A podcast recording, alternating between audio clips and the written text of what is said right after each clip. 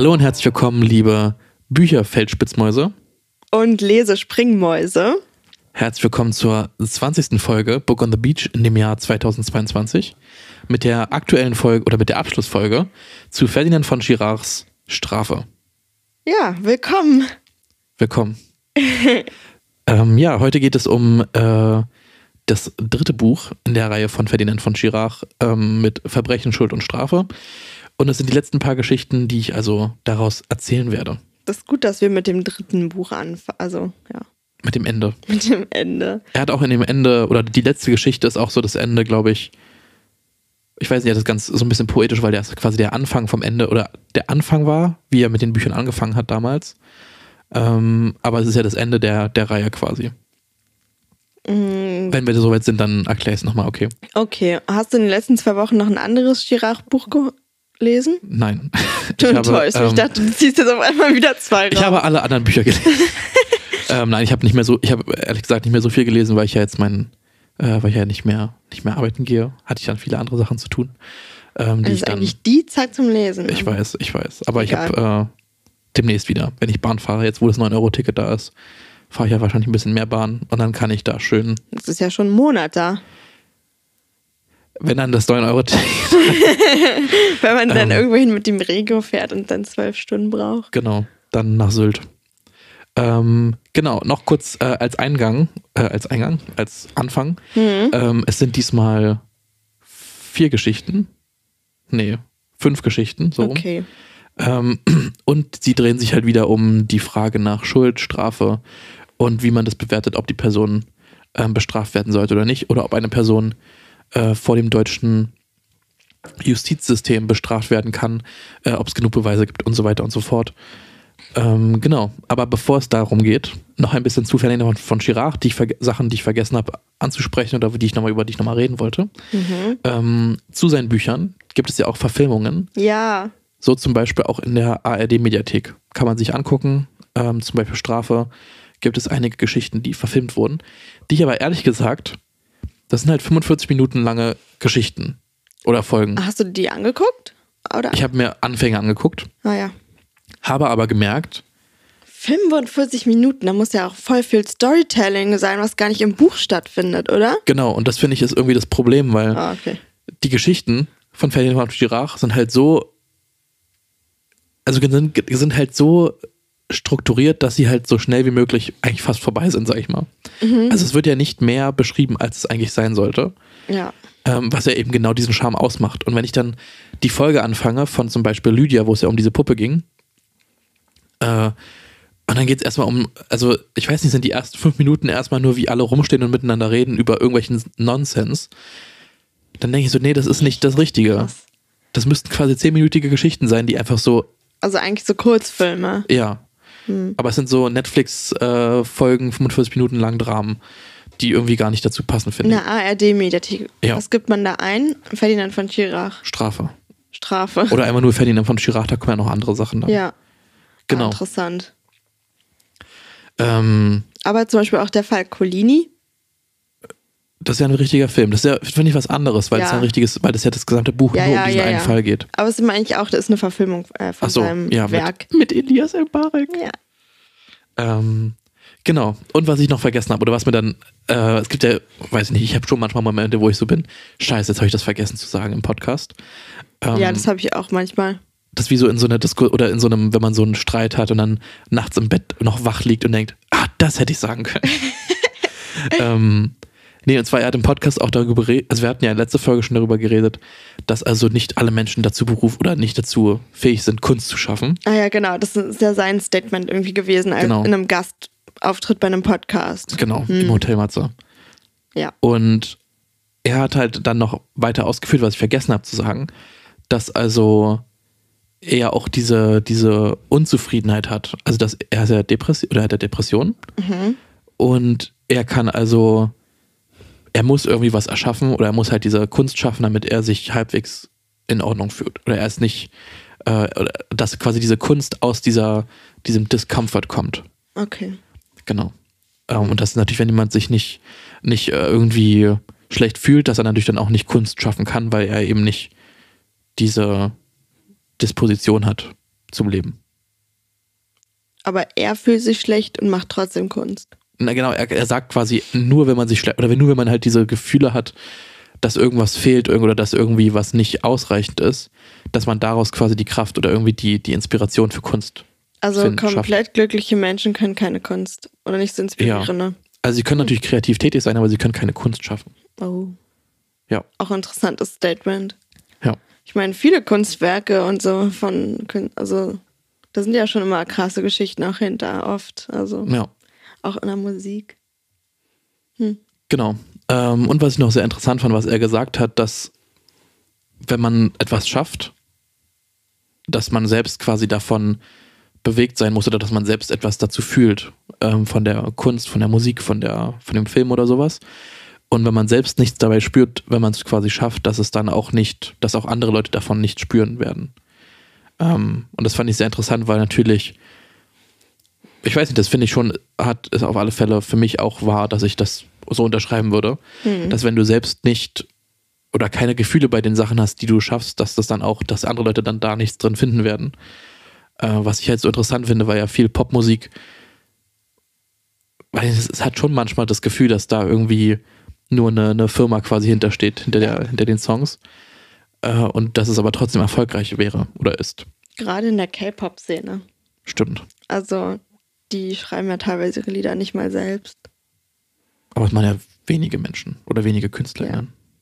Aber ja, das fand ich trotzdem interessant, dass natürlich dann diese Art Kunst äh, oder der Kunstbegriff dann explizit nur für Dinge benutzt werden, die uns irgendwie berühren oder die uns irgendwie äh, noch anders, ja, auf einem anderen Level irgendwie mit uns interagieren, als nur, ah, gefällt mir, ist ein schöner Song. oder Ja, ich denke gerade auch drüber nach, wie, also, wie es wäre, wenn man Kunst schafft und gar nichts dabei fühlt. Ob das überhaupt funktioniert. ich glaube halt nicht wirklich.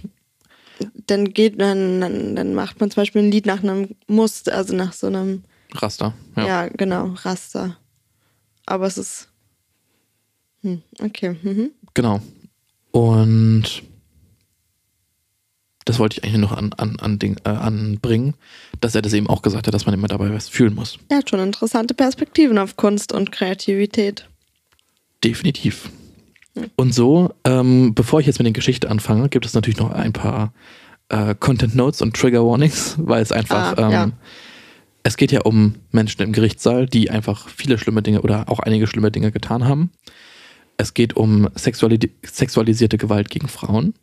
Es geht um äh, Suizid. Es geht um Mord, würde ich auch sagen. Und ja, also ja, wer sich nicht dafür, also es sind letztlich ja, ich bin mir halt nie sicher, ob das wirklich Geschichten sind, die er sich ausdenkt oder die auch so stattgefunden haben, aber ähm, und dadurch, also durch, durch meine Erzählung, die ich ja jetzt wiedergebe, ist es, glaube ich, nicht mehr so krass, wie es in dem eigentlichen Buch Ja. dargestellt wird, aber es ist ja trotzdem, worüber wir halt reden werden. Genau. So, kommen wir zur siebten Geschichte in Ferdinand von Girards Strafe. Der Taucher. Es geht um einen Mann und eine Frau Ja. äh, und es wird aus der Perspektive von der Frau erzählt.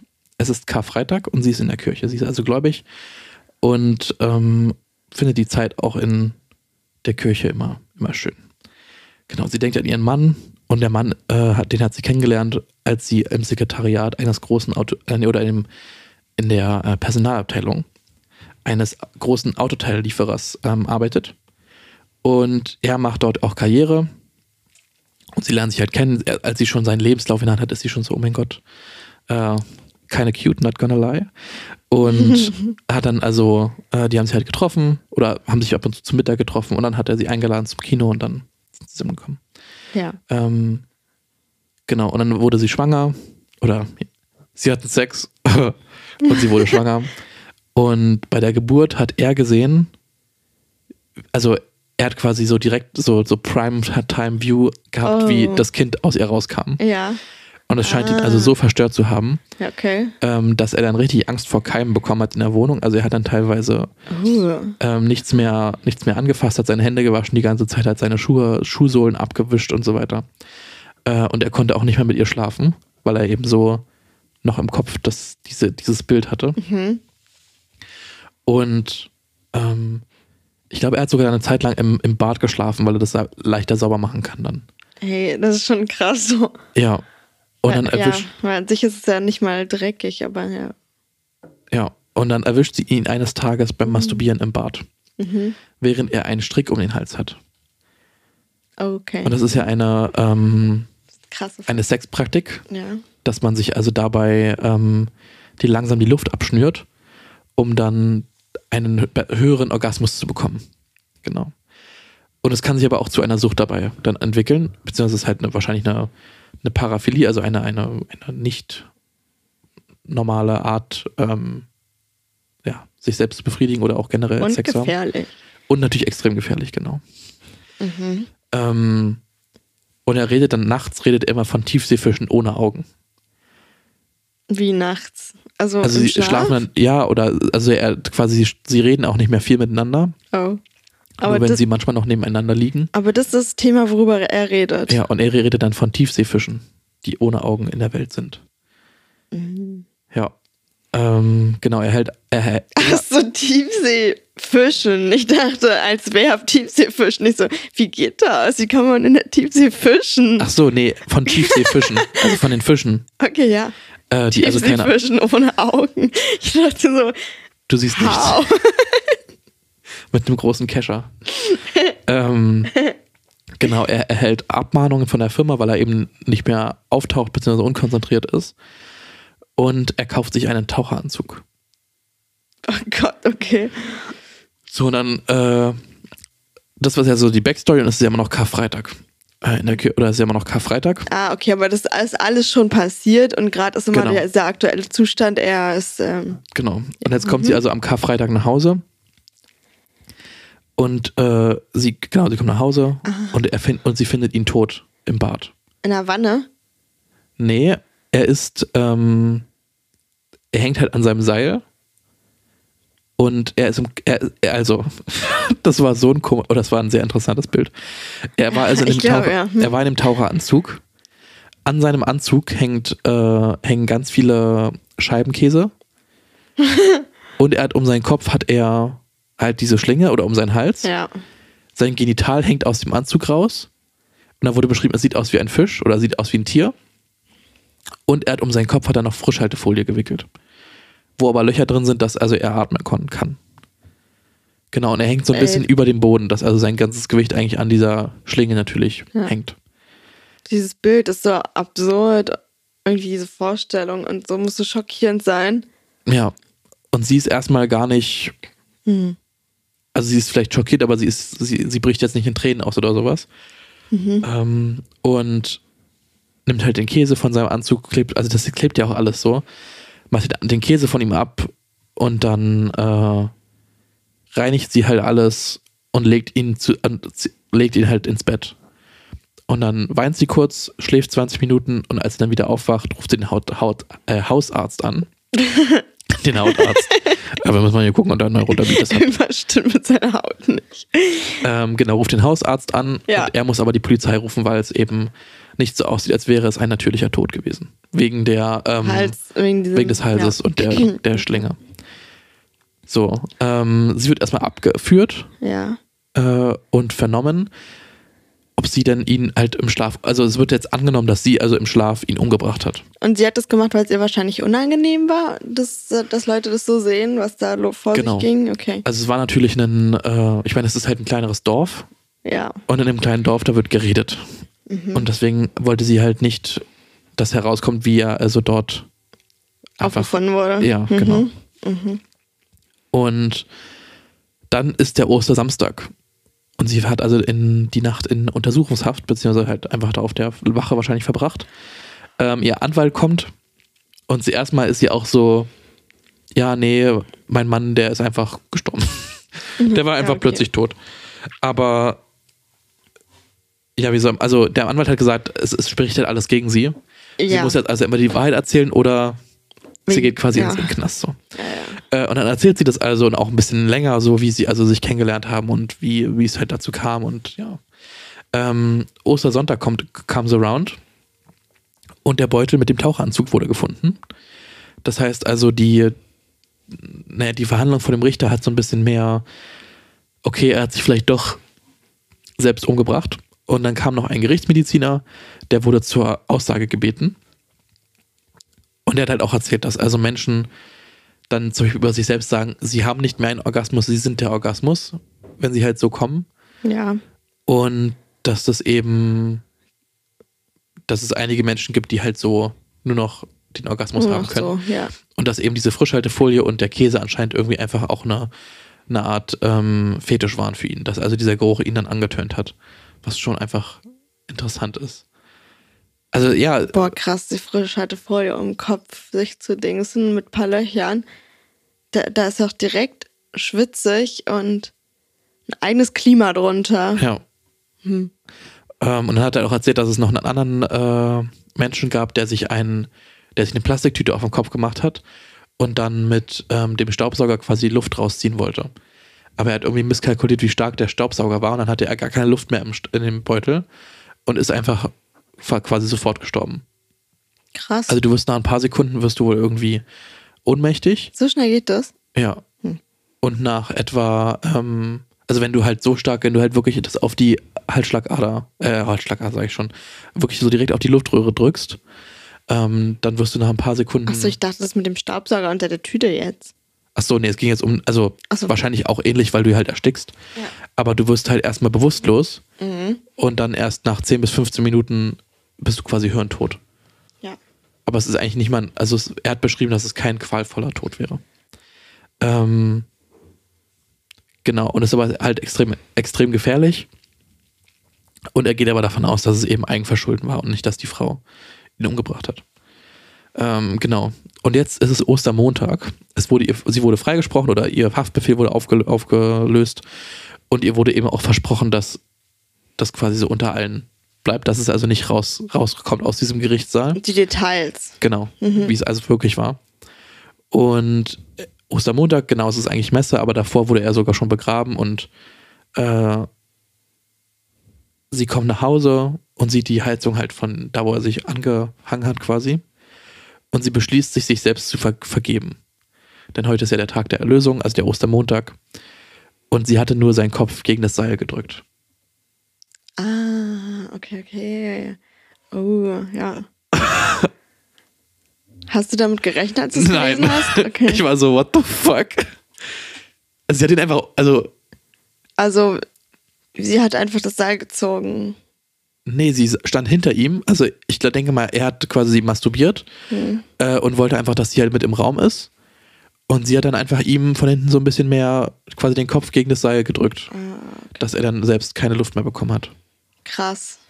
Ja, Plot Twist. wirklich. Auf, der, auf den letzten drei Seiten, äh, drei, drei, drei Sätzen. Hm.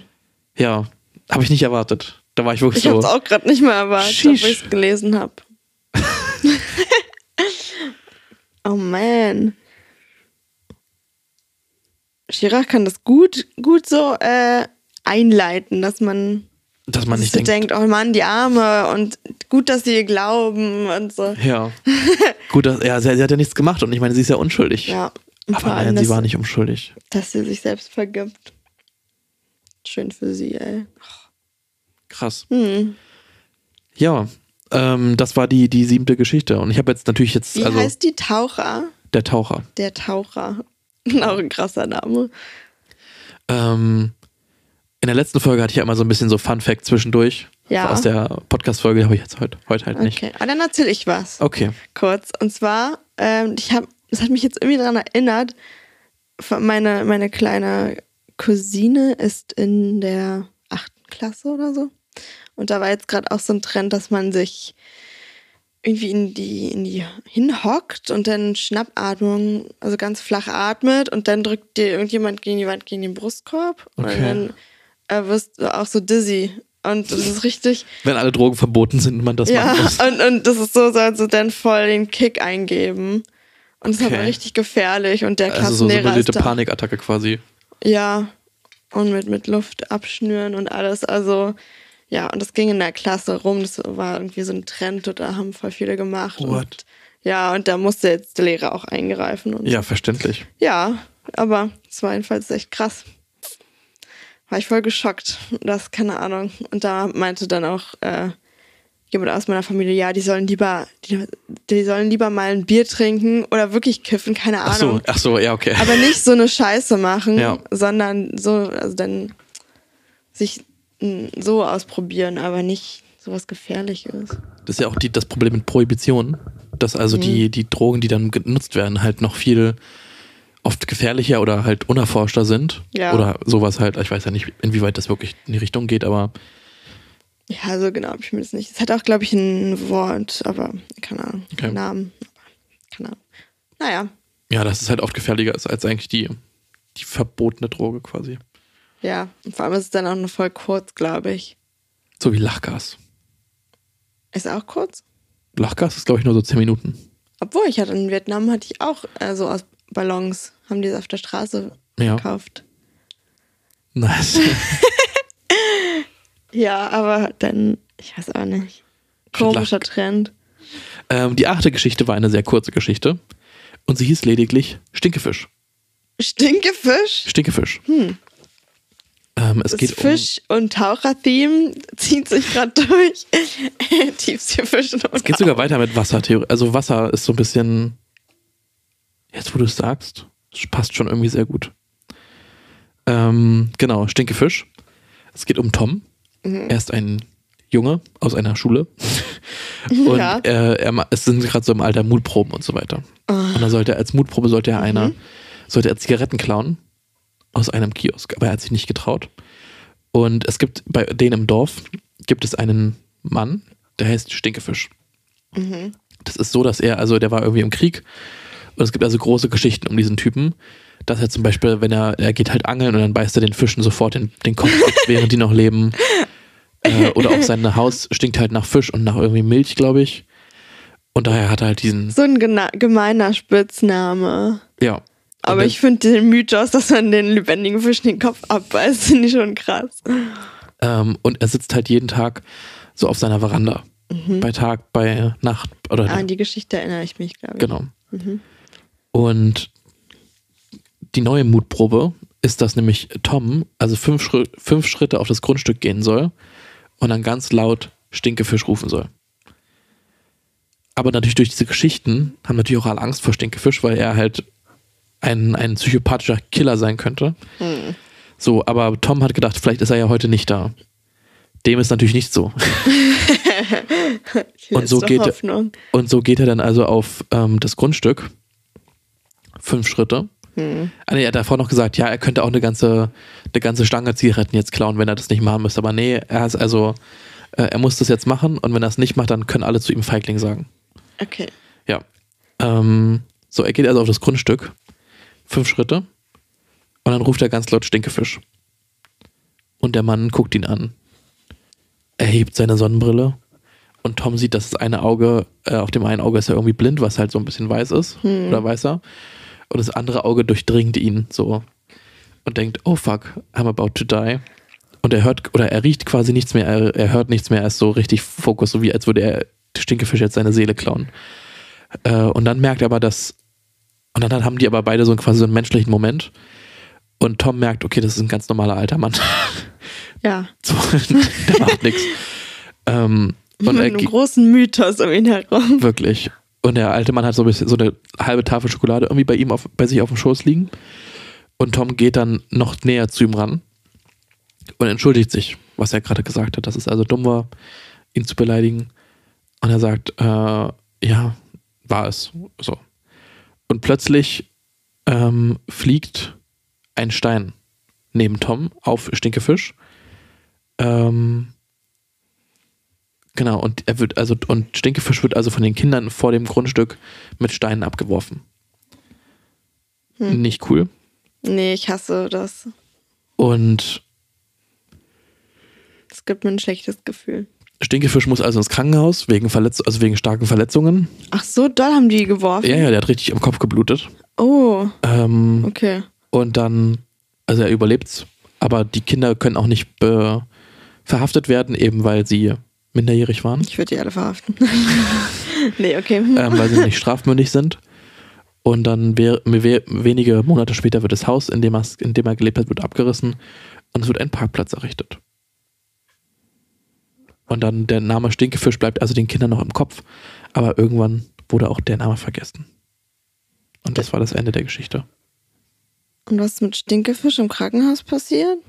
Der wurde behandelt, aber der hat es überlebt und ist wahrscheinlich woanders hingezogen. Okay.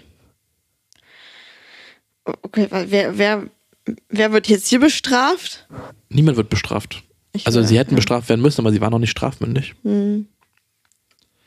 Ja, aber auch sein ganzes so, so, nicht mal sein Haus darf stehen bleiben. Das ist irgendwie traurig. Theoretisch wurde Stinkefisch bestraft für etwas, was er nicht getan Also für Dinge, die er nicht getan er musste gehen und er konnte nicht mal sein Haus für ihn die, hat. Ja, den Mythos des gruseligen Stinkehaus Stinkefisch. aufrecht erhalten. Nee, Sondern, das war. ja. Und das ist eine richtig unbefriedigende Geschichte. Sie geht einfach zu Ende, ohne dass was passiert, so richtig, ja. Ja, aber ist nicht mehr so. Ich weiß nicht, keiner tot, ist das irgendwie unklar. Keiner ist Keiner tot. tot. Lame. unklar und dann so ein unschönes Ende. Hm. Hm. Hast du schon mal eine Mutprobe machen müssen? Ich glaube nicht wirklich. Hm.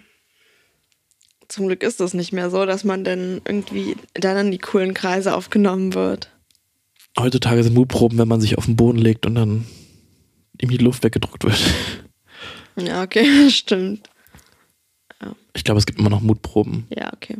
Ja, doch, ich habe erst diese Woche äh, bei einer Podiumsdiskussion auf dem, in Lichtenberg auf so einem Tuchroller, auf dem, auf, ne, egal, auf irgendeinem Platz, ähm, da haben von, von Deutsche Wohnen enteignen mit einer von der, S nee, Quatsch, die SPD, die kam nicht, aber von der, von der Grünen und der Linken, so Politiker und so und äh, bisschen Publikum, also so kleine Runde irgendwie, aber da waren dann so Jugendliche und die waren in diesem richtig, richtig nervigen Alter. Ich hasse Jugendliche Ja.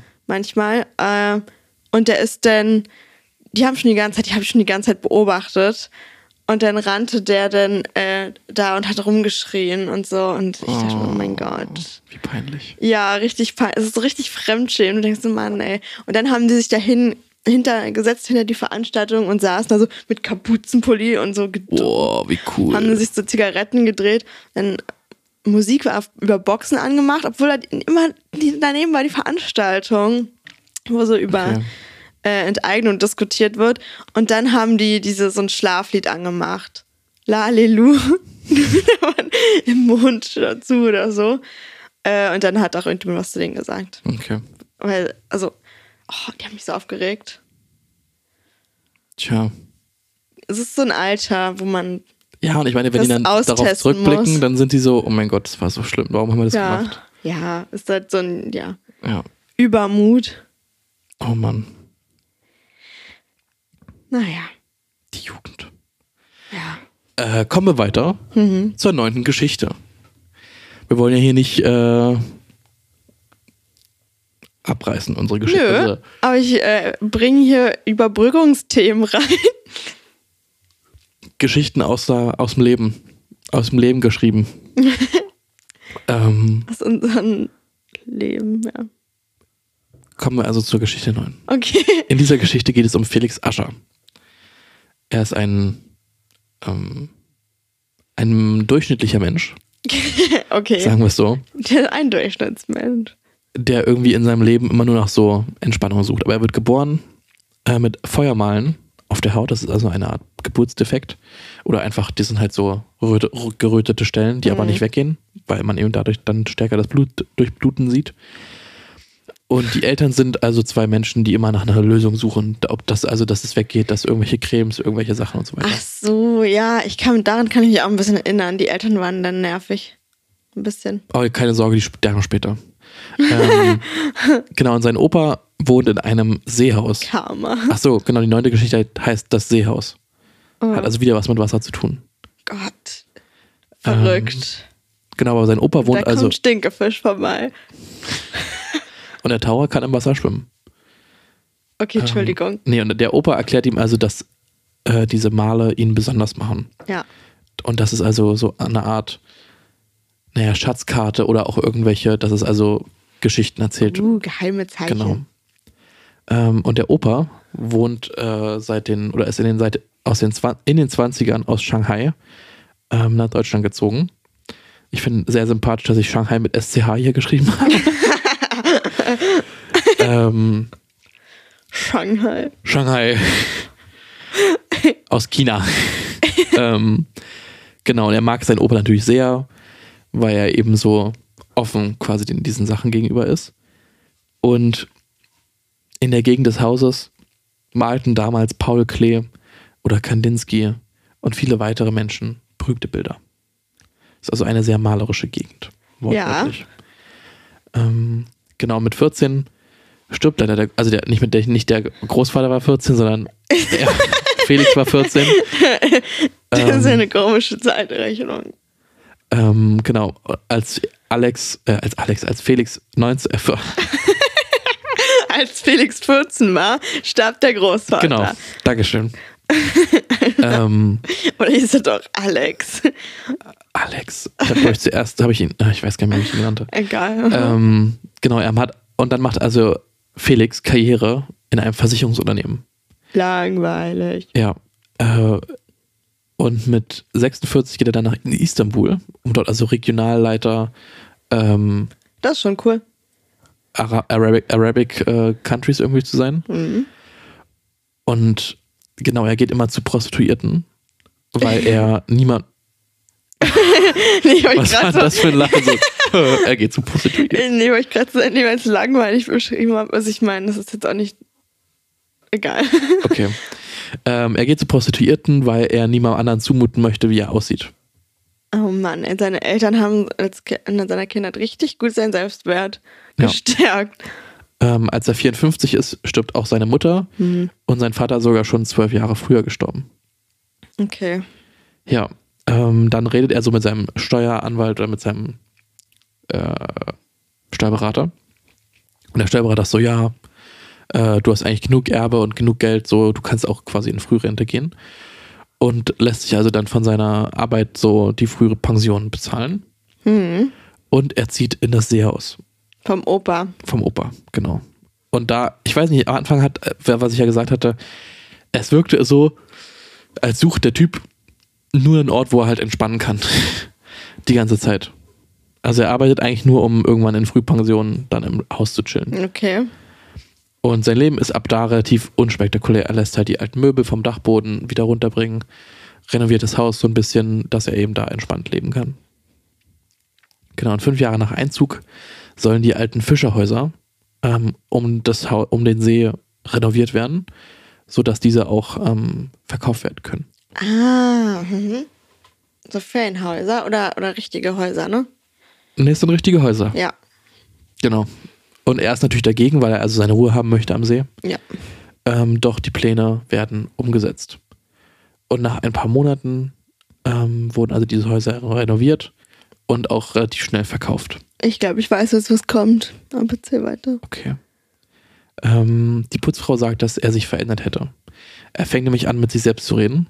Hm. Und er ist immer unzufriedener mit den Situationen, die also dort am See, oder die, die Situation, die dort am See herrscht. Also immer mehr Leute und ist nicht mehr Genau. sein ruhiger See. Genau, und die machen also Party und oder, also die machen halt normale Veranstaltungen, so Grillfeste und sowas. Hm. Und eines Tages ist sogar der gesamte Uferweg zugeparkt, weil also ähm, eine, eine Wohnung oder ein, ein Haus da irgendwie Sommerfest, Sommerfest feiert. Und er hat nämlich dann einen Plan geschmiedet.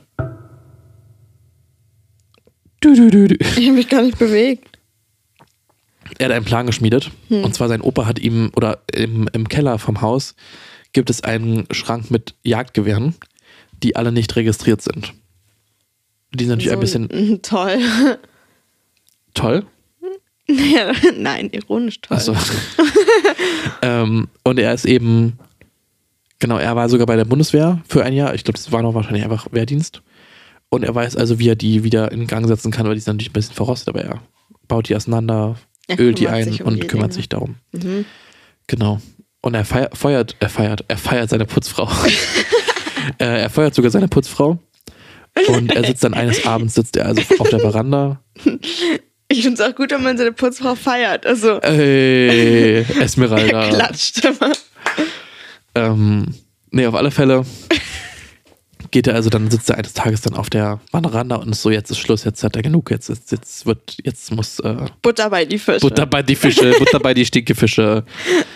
Und er geht also ins Nachbarhaus oder ja, er bricht ins Nachbarhaus ein und erschießt die Frau, die also dort ist. Die zwei, der, der Sohn und äh, der Mann sind schon am Tag davor nach Köln gefahren, aber sie wollte noch das Wochenende da bleiben, um aufzuräumen. Vor allem die ein, also die Frau, die alleine gerade ist, oder nicht, also, aber die ist halt nicht die Laute gerade wahrscheinlich. Nee, die hat Seine ganze geschlafen. Wut. Lässt er nie aus. Ja. Genau. Ähm, und er schießt sie zuerst an und dann atmet sie noch so ein bisschen weiter, dann gibt er ihr quasi so den Gnadenschuss. Und er hat er im bei der, äh, bei der bei dem Versicherungsunternehmen gearbeitet. ähm, äh, ja, bei einem Versicherungsunternehmen hat er gearbeitet. Und er weiß natürlich was, oder er hat dann, er hat dann so geschrieben, oder es wurde beschrieben, er wusste quasi, was andere Leute falsch gemacht haben. Wo ich so war, in was für einem Versicherungsfeld war er unterwegs, dass er quasi irgendwelche Morde vertuscht, nicht vertuschen, aber ja. ja. Ja, keine Ahnung, seltsam. Auf alle Fälle ist also dann, also äh, hat er alle seine Anziehsachen und seine An Handschuhe und so weiter, hatte er äh, in einen Müllsack gepackt. Das äh, Gewehr hat er auseinandergebaut und er ist dann ins Moor gefahren und hat dann also dort alles weggeschmissen. Das lernt man in einem Versicherungsunternehmen. Ja, wie man ein kaltblütiger Mörder, Mörder wird. Ja. Ähm, genau, natürlich hat die Polizei den Verdacht, dass also er es war, weil er eben ein Negative Rap hat, also so eine eher negative Äh, Reputation, Ja, die Leute reden nicht so gut über ihn. weil er eben ein alter Kreis ist. Ja. ja. Und aber sie konnten ihm noch nichts nachweisen. Und ein paar Tage später, richtig random eigentlich, rutscht er aus und muss ins Krankenhaus.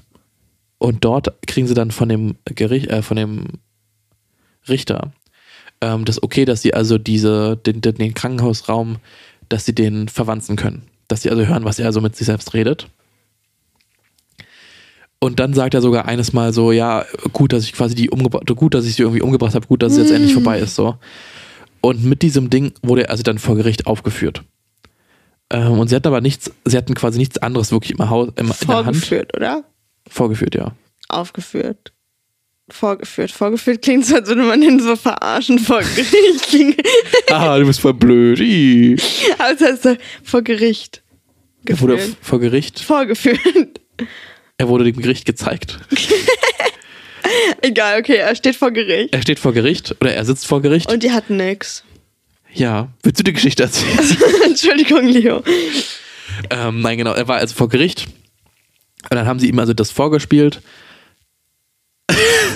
sie haben ihn vorgeführt.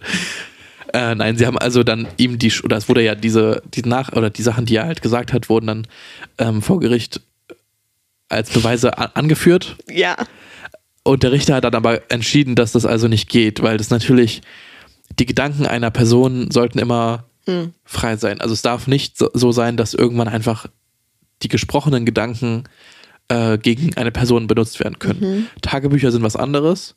Wo ich auch so bin, Tagebücher sind irgendwie ziemlich persönlich so. Ja, wirklich. Ähm, nee, aber verstehe ich natürlich, ist halt sch- geschriftlich und das ist natürlich immer was viel, also es ist natürlich noch eine höher, höhere Ebene der, der, weiß nicht, Beweisführung, bei so einem Tagebuch. Ähm, aber natürlich gesprochene Sachen war, sind laut dem Richter nicht als Beweis anführbar. Also zum Beispiel jetzt auch also Selbstgespräche, aber auch wenn man äh, träumt und was erzählt. Ja, sowas zum Beispiel. Ja. Ähm, und so wurde er also freigesprochen und äh, ist dann aber nicht mehr in das Haus zurückgekehrt.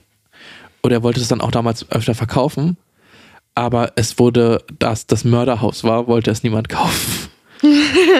und heutzutage ist es ein äh, Heimatmuseum und unten gibt es ein Restaurant, was mit einem schönen Blick auf den See quasi beworben wird. Wow. Ja. Hm. Gut, dass das Mörderhaus jetzt zum Heimatmuseum wurde. Ja, das finde ich sehr interessant, wie eben diese, diese Beweisführung wirklich dann halt nicht sagen oder ja, es konnte ihm halt nicht bewiesen werden, dass er es war. Ja, weil trotzdem die ganzen Moorsachen fehlen. Genau. Das sind dann keine Beweise. Ja. Es gab auch keine, es gab ja auch gab keine nichts. Zeugen. Ja. Und kein Gegenstand. Ja. Keine Waffe, Nee. nichts. Nur etwas, was man vor sich hin brabbelt. Finde ich zu Recht nicht bestraft. Ja, ich meine, wir könnten ja jetzt auch sagen, ja, wir wollen jemanden umbringen, so. Ja. Oder ich weiß, allein nur dieses so, Kann man ich finde gut, mal dass die jetzt, sagen. ich finde gut, dass die jetzt tot sind. Das kannst du ja auf alles beziehen, das kannst du ja auch auf die Nachrichten beziehen, so. Hm. Ja. Ja. Hast du dazu eine, eine, eine persönliche Anekdote? Äh, nee, da jetzt so spontan nicht. Hm. Du? Nee. Redest du im Schlaf? Hm, Nee, ich schnarche nur im Schlaf. Ach gut, das kann nicht gegen dich verwendet werden. Das kann schon gegen mich verwendet werden. Aber nicht, von, Nicht vor Gericht. vorgeführt wirst. ähm, aber vielleicht wäre das ja so, so quasi sowas, wenn, ich- wenn ich dann für drei Stunden irgendwo fehle, weil das dann mein, also quasi mein Alibi wäre, dass ich irgendwie übernachtet habe, aber man von drei bis fünf Uhr quasi mich nicht gehört hat, wie ich geschnarcht habe, dass dann alle so sagen, ja, Leo schnarcht normalerweise, aber von drei bis fünf hat er nicht geschnarcht, also vielleicht war er da gar nicht da. sein. Ja. Ja, bei mir könnte man meine Tagebücher verwenden. Ah, stimmt, ja, okay. Da stehen alle meine Verbrechen drin, Ah, wen ich schon auf dem Gewissen habe. ja, aber dass ich äh, mal Karamellriesen geklaut habe bei Kaisers. ah, das mit Kaisers ist quasi jetzt schon verjährt, glaube ich. Ja. Hast du Glück gehabt. Gleich geht die Tür so auf. SEK. Polizei oder SEK. ähm, ja. Ja, das war's. die zehnte Geschichte. Ja. Subotnik. Ach so, warte mal. Das mit dem Feuermal, das am Ende hat gar nicht so eine Rolle dann mehr gespielt, oder? Nö, Interessant, dass das auch so einfach reingeschrieben wurde. vielleicht, dass er, ja, der, dass man sich so denkt, der hat ein hartes Leben gehabt und dann so mit ihm sympathisiert. Es gibt ja auch Täter, die nicht sympathisch, aber Ja, deren Geschichte einen berühren Ah. kann. ja, definitiv. Ich meine, darum geht es ja auch in dem gesamten Buch eigentlich. Ja. Stimmt. Ähm, ja, Subotnik. Oder heißt es Subto Subtonic? Nee, Subotnik gleich. Warte mal ganz kurz. Subtonic.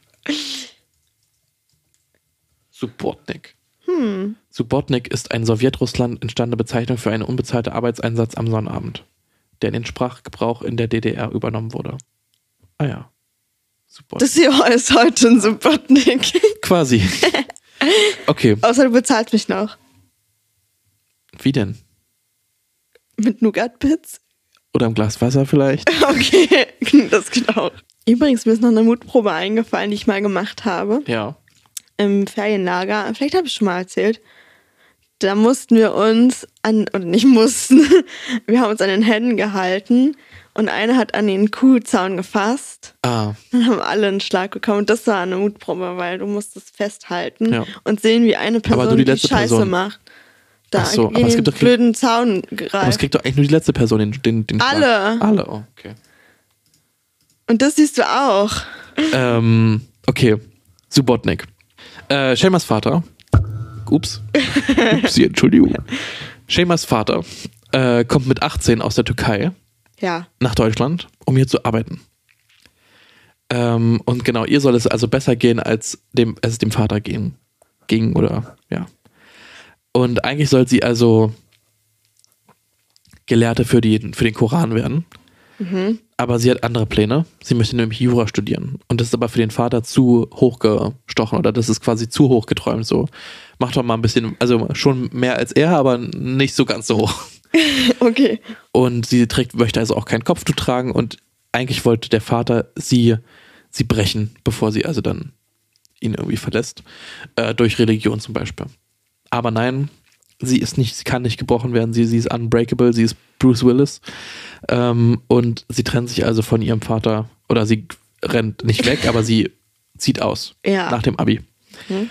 Und sie geht nach Berlin Yay! zu ihrem Onkel und nach acht Wochen oder acht Wochen später erhält sie also die, ihre Zulassung zum Jurastudium. Anna Humboldt? Ich weiß nicht an welcher Uni. Okay. Es steht nur, dass sie ihr Jurastudium halt beginnt. Juristische Fakultät unter den Linden da. Ja, an einer FU kannst du auch Jura studieren.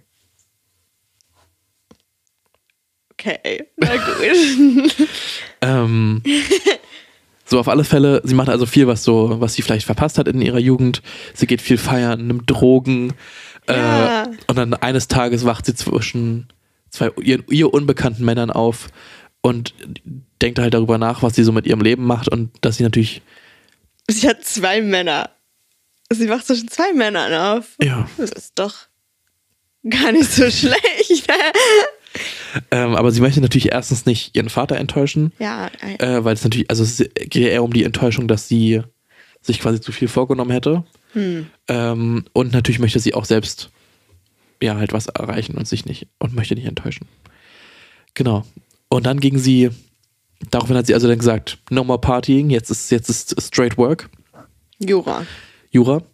Und sie geht jeden freien Tag, den sie hat, also ins Strafgericht, um da zu lernen. Und dort sieht sie eines Tages den sogenannten, den, den Alten oder halt einen Strafgerichtsanwalt, den sie cool findet. Äh, und sie möchte also für ihn arbeiten und bewirbt sich dann dort in der Kanzlei. Ähm, Bewerbungsgespräch läuft gut. Der Typ, der sie interviewt, ist so ein normaler HR-Boy. Und dann kommt also der Alte rein und fragt sie so Fragen zu ihrem Leben, wie sie ähm, dazu gekommen ist, was ihre Motivation quasi ist. Und redet also auch über, ja, die reden sehr persönlich, so wie sie, wieso sie hier ist. Okay. Unprofessionell? Tendenziell schon? Oder? Nö, eher No. nur eigentlich rauszufinden, wie sie so tickt. Okay. ähm, dass sie also ja hart gearbeitet hat oder warum sie quasi von zu Hause weggelaufen ist und so weiter. Also es ist nicht, ja, kann man vielleicht schon als unprofessionell titulieren, Warum aber, sie von zu Hause weg? aber quasi in dem, in dem Buch passt es halt als, Okay. der Mann möchte wissen, wieso sie für ihn Okay. arbeiten möchte. Mhm. So. Genau. Und er kennt quasi andere Juristen oder JuristInnen, die eben sehr gut arbeiten können, aber dann nicht für Verhandlungen vom Strafgericht quasi gemacht sind, weil das denen zu persönlich zu äh, strapazierend ist. Genau. Und dann wurde ihr das, das, den Job angeboten, wenn sie das also machen möchte, dass sie dort arbeiten darf. Und das ist eigentlich eine Kanzlei, die damals sehr viel auch stra strafgerechtlich gearbeitet hat, aber heutzutage eher viel Wirtschaftsrecht macht. Und da kann man ja auch Strafrecht machen, eben dem halt irgendwie Patente gefälscht wurden. Aber es sind ja nicht so krasse. Wirecard. Oder Wirecard. aber es sind ja nicht mehr so Sachen wie, weiß ich nicht, äh, Nicht so, nicht so persönliche Sachen. Nee, keine Drogendelikte zum Beispiel. Mhm. Genau. Ähm, und das hatte, das hatte sie sich quasi irgendwie alles anders vorgestellt. Sie arbeitet halt sehr viel, ähm, aber es ist nicht so das Leben, was sie eigentlich wollte. Und jeden Tag, äh, jeden Montag um 9 Uhr gibt es den Juror Fix. Also da wird halt immer dann so gequatscht, was es für, für Mandate gerade gibt, äh, woran wer arbeitet und so weiter und so fort. Und es gibt einen neuen Fall, in dem es um, in, mit, um Menschenhandel und Zwangsprostitution geht. Das ist ein großer Fall, ey. Genau. Und das ist also, dass der alte Mann oder der alte Anwalt den übernommen hat, weil es eben der Onkel oder so ist von, dem, von seinem ersten Mandanten. So. Mhm. Also was Persönliches quasi. Ähm, und möchte sich also ähm, profilieren und nimmt also den Fall an. Ja. Genau. Äh, und es geht also um, in dem Fall ist es so, dass also der Mandant, äh, oder es gibt also Frauen, die, die pro- zwangsprostituiert wurden und die haben alle eine, quasi über eine Telefonnummer, hatten, haben die also gesagt, dass das die Person ist, die sie also hergebracht hat. Und man konnte aber nicht herausfinden, wer wem dieses Telefon also gehört. Und der Mandant wurde eines Tages bei einer. P Alter. Und der Mandant wurde halt irgendwann bei einer Polizeikontrolle festgehalten oder halt einfach angehalten. Und dort wurde das Telefon gefunden, was also diese Telefonnummer hatte. Ist Okay. natürlich ein bisschen Zufall? Zufall, könnte Zufall sein, aber ist halt so. Also es gibt nicht viele Beweise, die also wirklich für ihn oder gegen ihn sprechen, Mhm. dass er wirklich diese Person ist oder dass er eben diese Fra Zwangsprostitution betrieben hat. Und soweit quasi in Anführungszeichen so gut.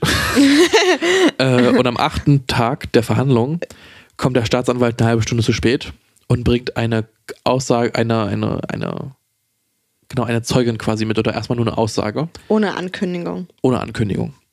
Genau, die Seiten sind, Das sind geht zweieinhalb. nicht. Das geht nicht. Das ist ja voll unfair. ähm, und es sind auch nur zweieinhalb Seiten lang und es also kriegen halt einen halben Tag, um das alles zu besprechen. Hm. Äh, und dann um 14 Uhr wird das wird wieder im Gericht getroffen. Und die Zeugin ist sogar in Persona da. Und sie sagt also jetzt aus gegen den Mandanten. Bevor aber sie aussagt, äh, soll der Mandant das, den Raum verlassen, weil sie also nicht vor ihm aussagen möchte. Ja. So, verständlich. Genau, und sie berichtet also ihre Geschichte. Und ihre Geschichte ist, dass sie aus Rumänien kommt und der Mann ihr angeboten hat, wenn sie mitkommt, dass sie in Deutschland für 900 Euro im Monat arbeiten kann. Und es war halt damals ein Jahresgehalt, wäre das halt in Rumänien gewesen. Okay. Und er nimmt sie also mit. Und als sie dann irgendwie, als er dann sie auf ihr- ihrem Zimmer hat, dann unterwirft er sie quasi. Dass also er jetzt sagt, sie soll tun, was er sagt, weil sonst ähm, gibt es halt Subotnik. Und Subotnik, oder also sie macht halt nicht, was er sagt. Und dann kommen fünf Bauarbeiter und vergewaltigen sie für mehrere Stunden. Und das würde quasi jetzt immer passieren, wenn sie sich weigert, das zu tun, was er sagt. Und so bringt er sie also nach Berlin und dort ist sie dann also ähm, eine Prostituierte mit mehreren anderen Frauen auf einem Zimmer. Und für 30 Euro die Stunde können also dann Männer, die halt zu ihr kommen, die Freier, machen, was sie halt wollen. Äh, und sie konnte halt nur entkommen, weil sie krank wurde, irgendwie 20 Kilo abgenommen hat. Und erst wollte sie ihn, wollte er sie nicht freilassen. Und dann hat aber er ihr das rechte Auge ausgestochen äh, und ihr eine Narbe am- übers rechte Auge gemacht, weil er dann gesagt hat, ähm, wenn da dein Gesicht quasi jetzt nicht mehr schön ist, ist, ja, ist sie nichts mehr wert. Hm. Und hat sie vors Krankenhaus abgeliefert. Dort wurde sie dann behandelt und ist von dort aus wieder nach Rumänien, wo die Polizei sie gefunden hat äh, und ange oder gebeten hat, quasi eine Aussage zu tätigen gegen diesen Typen. Ja. So, das war also ihre Geschichte.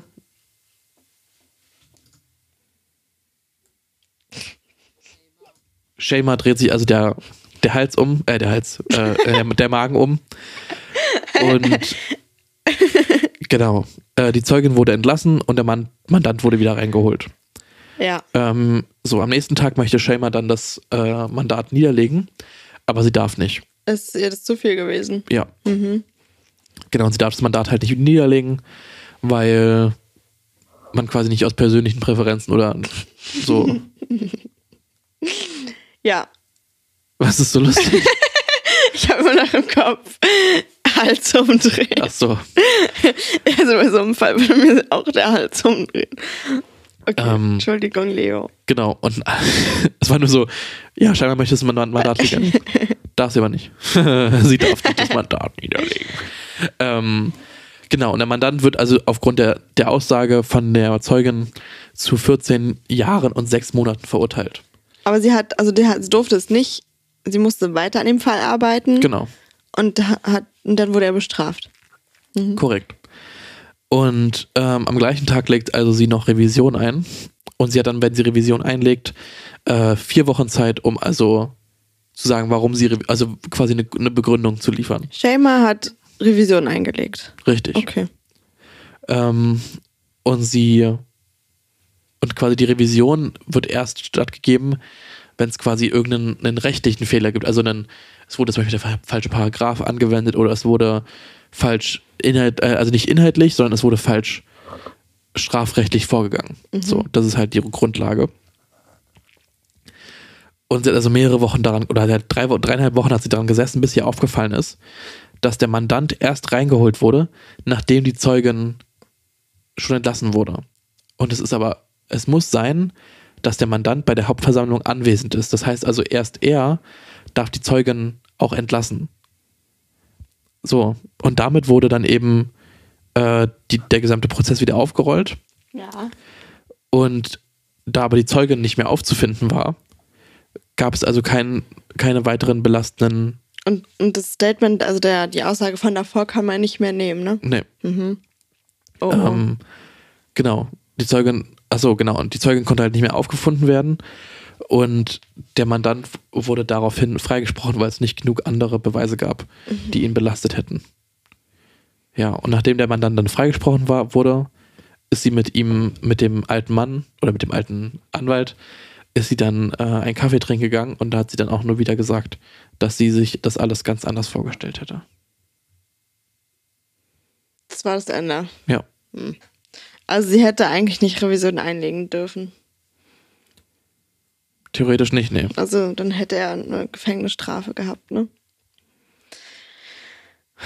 Und warum hat sie Revision überhaupt eingelegt? Weil sie die Strafverteidigerin ist. Ah, von ihm. Ja. Ah ja, okay. Ja, ja, jetzt doch, doch, doch, jetzt check ich gerade. Ähm, ja. Hat sie gut gemacht, denn. Ja, ja. Also ihren Job. Sie hat ihren Job gemacht, ja. Aber sie, ja, hätte ich genau mir auch das ist anders ja- vorgestellt. Das ist ja das große Di Dilemma. Ja. Natürlich sollte jede Person ange oder ja, ja. Jede Person sollte quasi den, den, den besten, wie heißt es, den, die beste Verteidigung bekommen oder halt die Verteidigung, die, Ja. ja, und das, der, die Staatsanwaltschaft muss eben die Beweise vorbringen, um zu beweisen, dass die Person schuldig ist. Und wenn sie das nicht machen kann, dann kann auch nicht schuldig gesprochen werden. Ja. Obwohl, man, obwohl, obwohl das- vielleicht alle wissen, dass die Das wird Person es mich getan auch hat. fertig machen.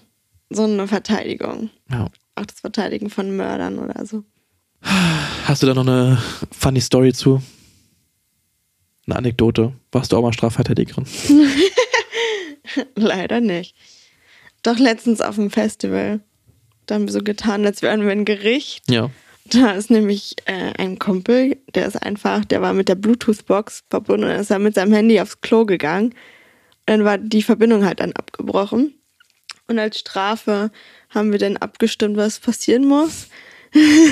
und er hatte auch eine Verteidigerin. Ja. Und dann musste sich auf ein Strafmaß geeinigt werden. Und Und, dann musste er Strafmaß? ein Bier trichtern und einen äh, Pfeffi-Shot trinken. Krass. Ja, also war nicht die Höchststrafe. Was wäre Höchststrafe gewesen? Weiß ich auch nicht genau. Ah, okay. Mehrere Trichter. Naja, es geht immer mehr. Ja. Ja, da habe ich mich wie eine Strafverteidigung. Ich war eigentlich in der Jury. Ich habe eigentlich zugehört und dann abgestimmt am Ende. Aber du hast ihn auch schuldig gesprochen. Also er war schuldig. Schuldig, Ja. ja. Da waren sich alle einig. Bloß dann äh, Vorsatz oder sowas. Hm, verstehe. Vorsatz. Vorsatz. alle haben diese typischen Gerichtsfloskeln reingeworfen in den Ja.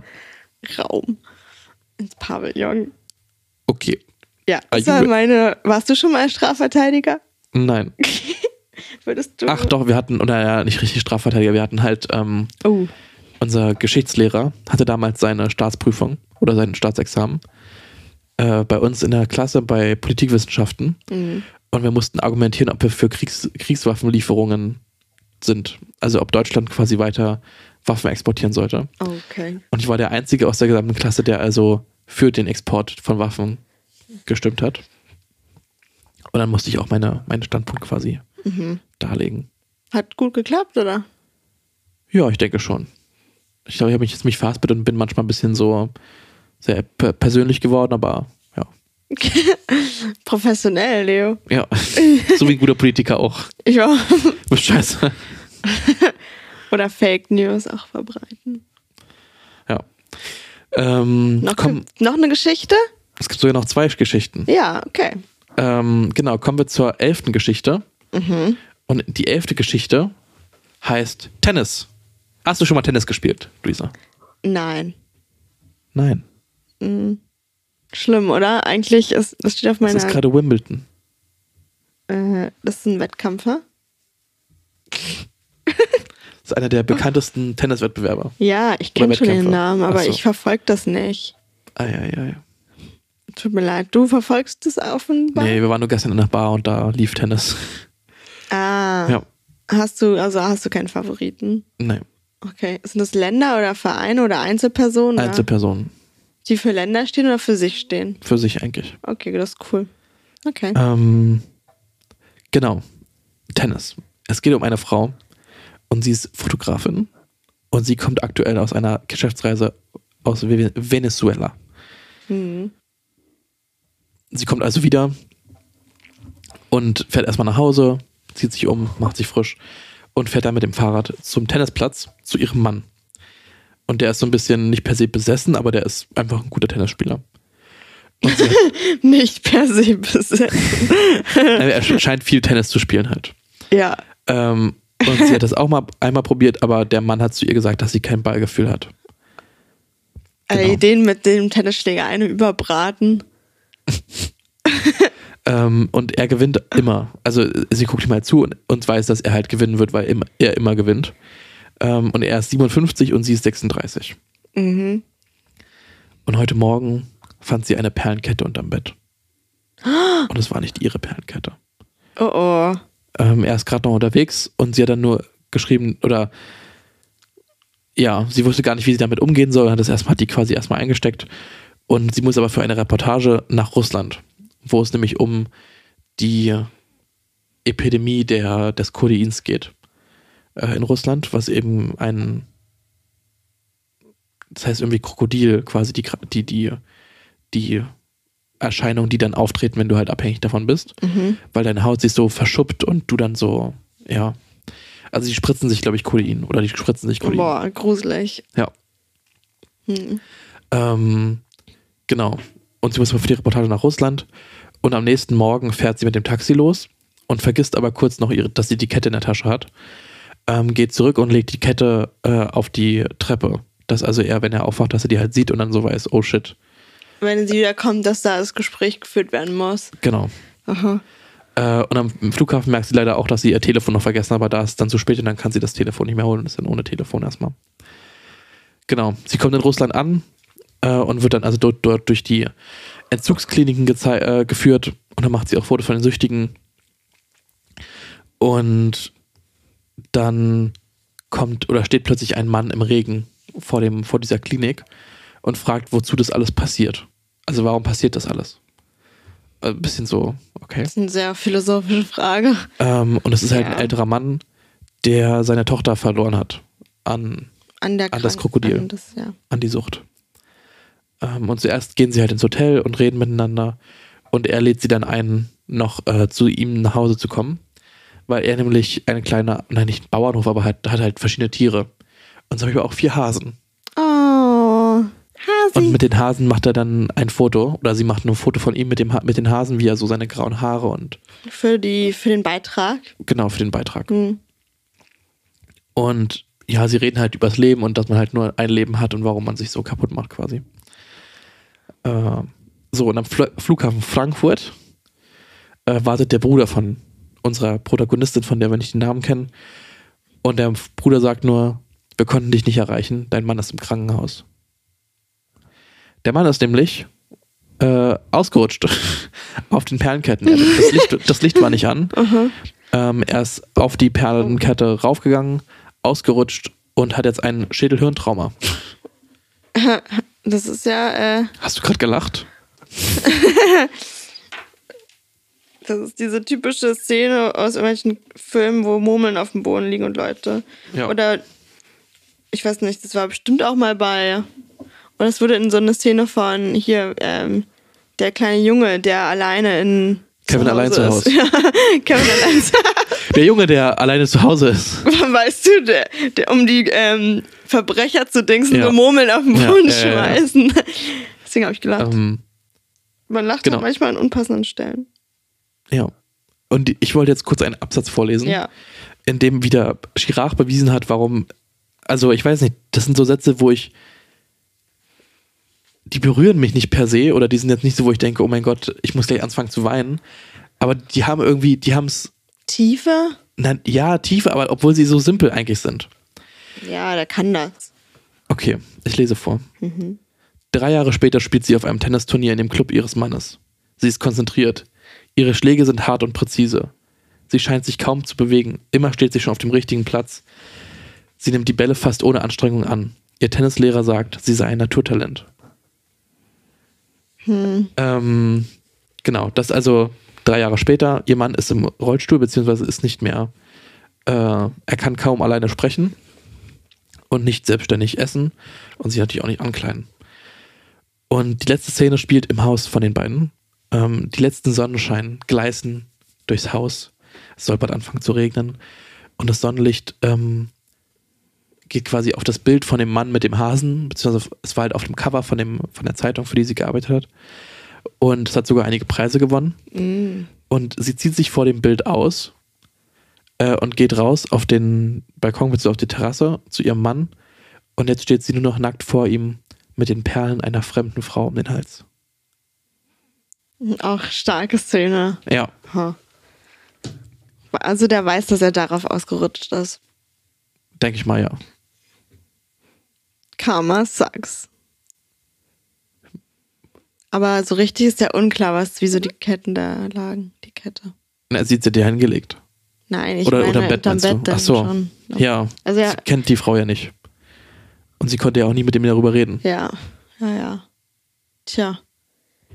Was halten wir davon? Ich finde krass, dass sie auf einmal Tennis jetzt kann. Moral Ambiguity. Grau Grauzone der Moral. ja. Ja, ich weiß nicht, es ist schon, äh, also, ja, cra crazy Story, so. Crazy, crazy, crazy.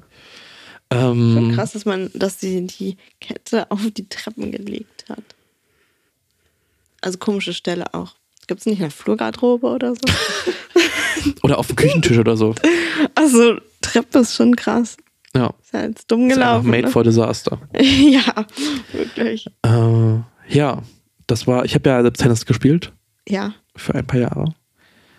Und ich habe letztlich aufgehört, weil im Doppel äh, auf Turnieren musste ich mal mit einem Typen spielen, der kein Tennis konnte. Und das hat mich so frustriert, dass ich irgendwann kein Tennis spielen mehr wollte. Au- Auch traumatisiert. Ja, wir waren halt zu dritt im Verein. Mhm.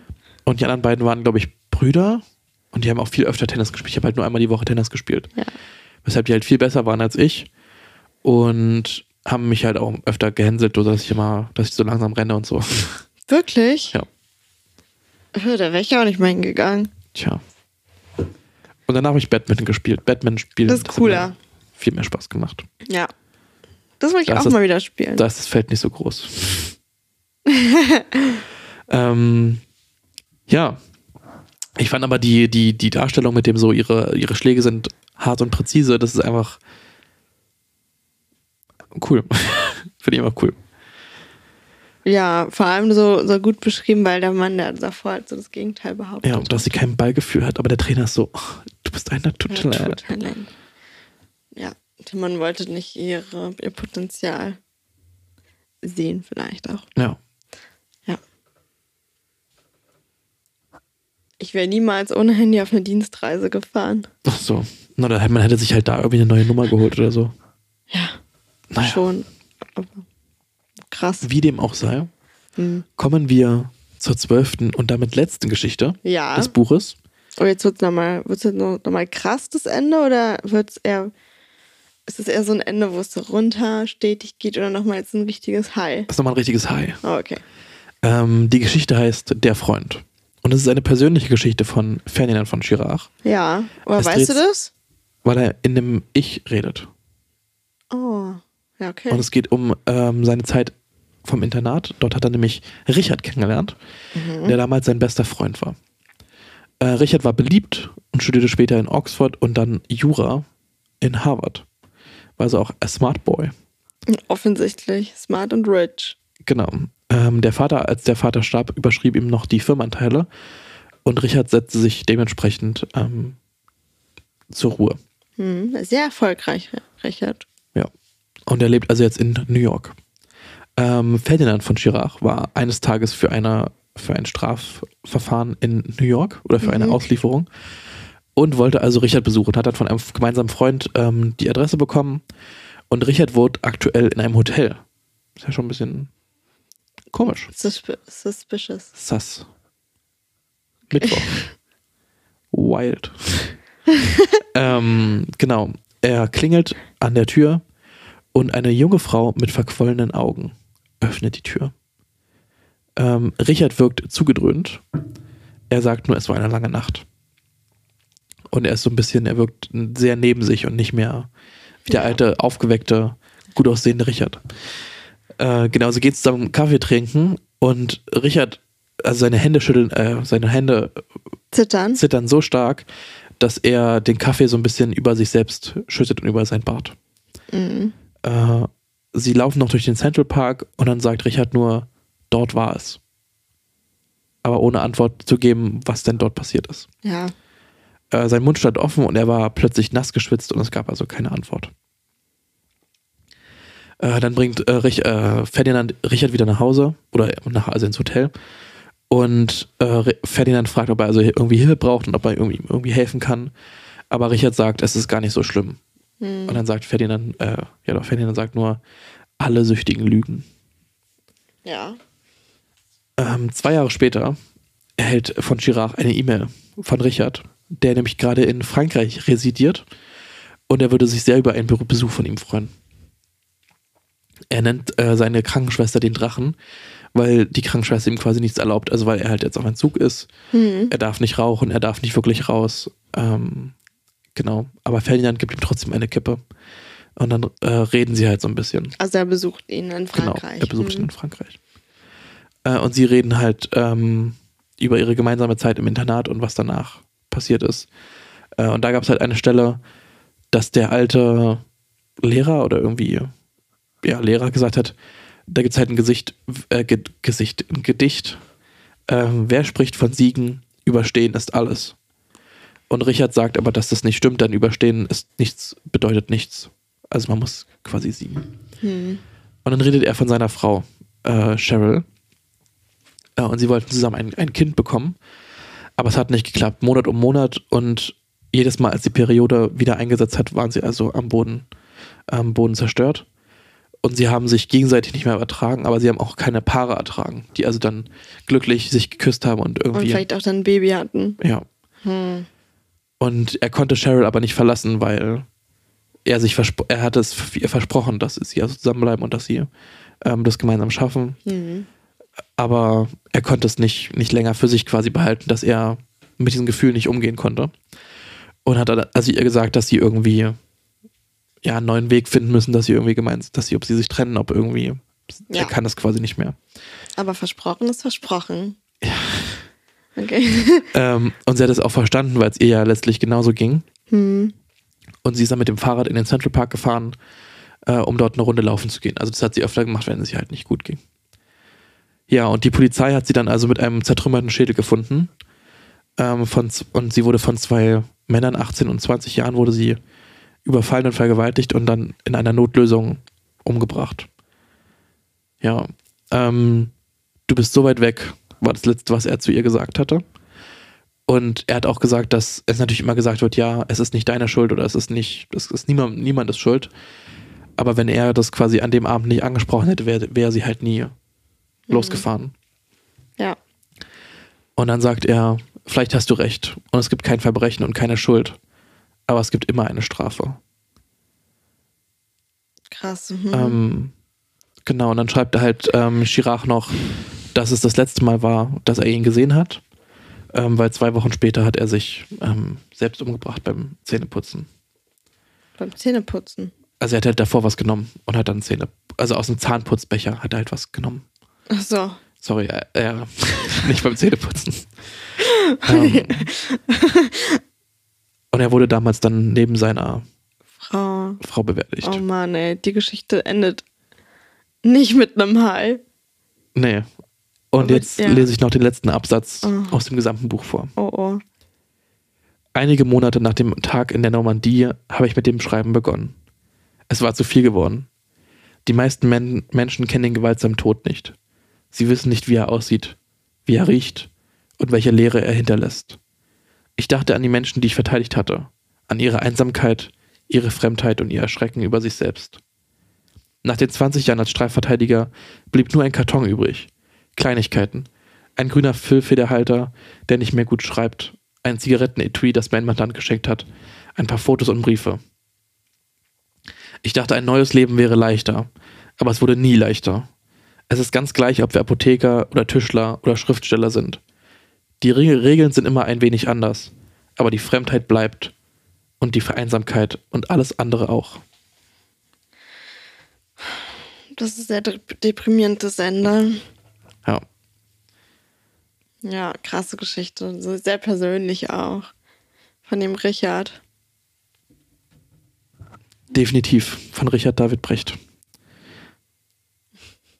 Nein. Ähm, Den hast du immer auf dem Kicker. immer. Zu Recht. Aber Ja, Ferdinand von Chirac, auf alle Fälle eine interessante Person. viele Der letzte Ansichten. Satz ist traurig. Ja. Und so fühlt er sich ja, glaube ich, auch, dass er, ja, Mhm. dass man Menschen immer einsam werden. Ja. Egal, was man tut. Ja. Tja, der arme Richard, damit zu leben, ey.